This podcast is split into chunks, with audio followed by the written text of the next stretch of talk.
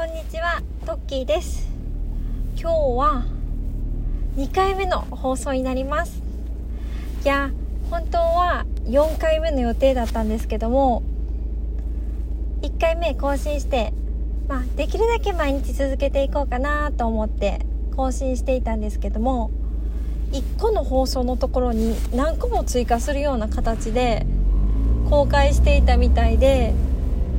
今日開けてみたらあれ？1個しか公開されてないってことにやっと気づきました。移動できるかなとか思ったんですけどなんか私がやろうとした限りちょっとできそうじゃないなと思ったので今日から気をつけてまた楽しく更新していけたらなと思っています。今日のタイトルは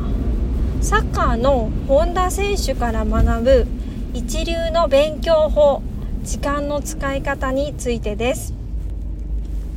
私は英語をマスターしたいなって思っているんですけどもそんな時にローラさんとか本田選手とかが英語すごい上手やなあんなに忙しい方どうやって英語マスターされたんやろうってふと不思議に思って検索をかけたらインタビュー記事があったんですよね。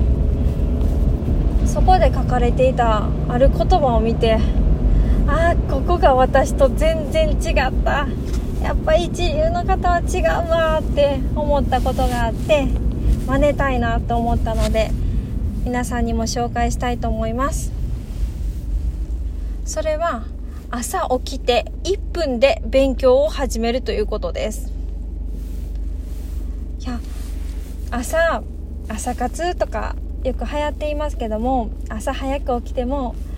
ま、冬の場合は特に寒いし布団から出るの辛いなと思ってるうちにすごく時間が経ってしまったりとかストーブの前で体温めているうちにああもう10分20分経ってしまった。スマホ見てたら10分経ってしまったとかよくあるんじゃないかなと思います。朝起きてやっぱりすぐ始めないと自分の誘惑だったりスマホの誘惑だったりやらなければいけないこと気になることから取り掛かってしてしまって結局勉強後回しにしてあんまりできないなっていうことも出てくるんじゃないかなと思います。実際私がそうでした。本田選手は今はもうサッカーやられてないのかなちょっとわからないんですけども実業家として仕事もされたりすっお子さんお子さんもいてすごい多忙な方やなと思っているんですけど多忙やのにあんなに上手にしかも海外行かれてどれくらいでちょっとマスターされたかわからないんですけどもこうねうまく英語が流暢に話せるようになるなんてかっこいいと思ったんですよね。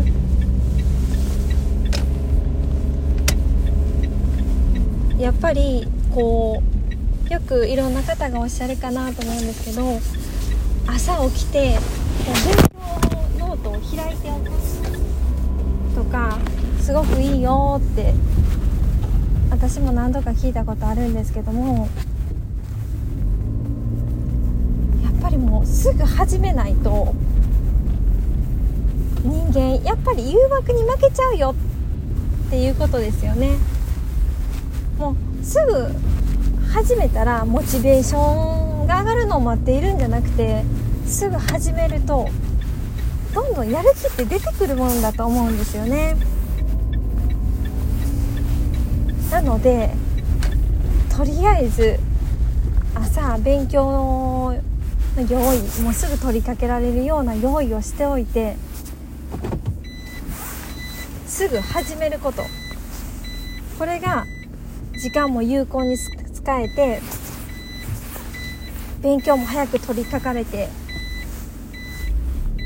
いいやり方なんじゃないかなと思いました。とりあえずモチベーション上がるのを待たない。すぐに取り掛かる。